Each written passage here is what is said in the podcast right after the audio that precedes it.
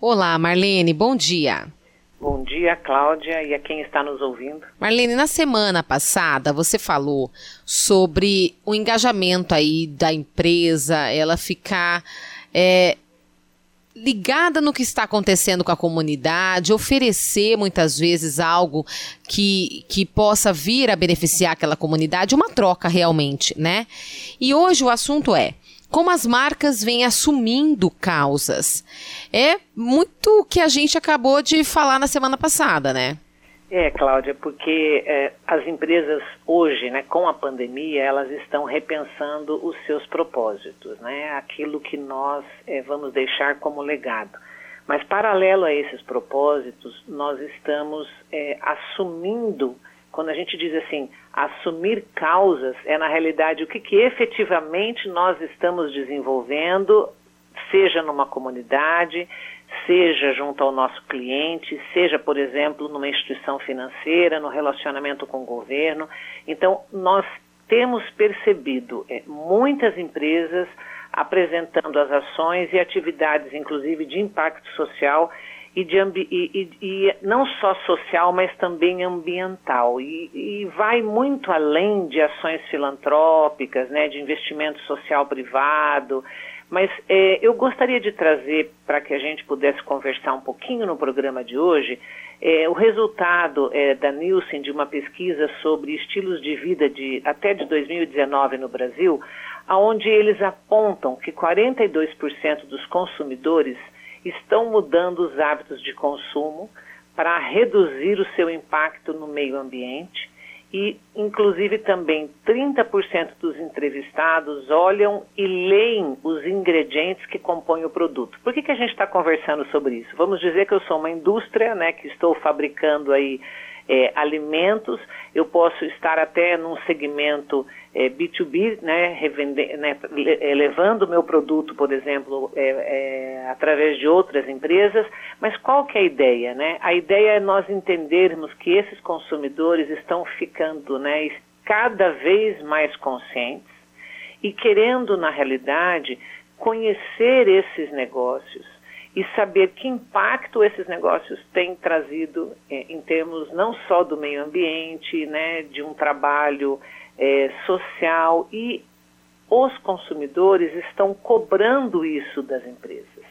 Então, por exemplo, se eu sei que aquela empresa, né, que não é, nem seria o caso, mas por, trabalho escravo, né, eu já não consumo aquele produto, certo? Se eu sei, nós vimos aí durante a pandemia alguns casos de empresas que é, é, agiram de forma, por exemplo, a demitir funcionários e, e isso não colaborou, inclusive, na, né, na, na, compra, mesmo por iFood, daqueles produtos daquela empresa que desenvolveu esse tipo de ação. Então, o que está demonstrando para nós, né? É, mesmo em pesquisas mais recentes, por exemplo, da própria McKinsey, que diz que 60% é, buscavam produtos, né, buscam produtos mais frescos, dois terços acham, consideram importante limitar as mudanças climáticas e 60% fizeram mudanças significativas no estilo de vida para impactar menos o meio ambiente. Nós estamos vendo isso até na indústria da moda, né, Cláudia? Onde, peraí, é, quantas coleções, né, de que maneira nós vamos né, é, desenvolver os nossos produtos, uhum. que preocupações nós estamos levando.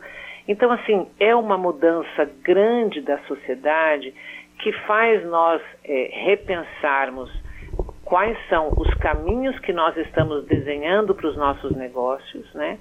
E trabalhando no sentido de realmente encontrarmos causas que possam, é, é, é vamos dizer assim, é, impulsionar aquilo que a sociedade né, tem como tema, aquilo que o planeta está precisando. Então, nós estamos vendo, um, entre aspas, uma corrida para esses temas, mas mais do que uma corrida para esses temas, é fundamental nós é, articularmos né, as nossas estratégias comunicacionais e demonstrarmos de que maneira nós estamos agindo nas nossas organizações. E as então, pessoas têm memória, né, Marlene? Exatamente. Elas vão se lembrar disso. É.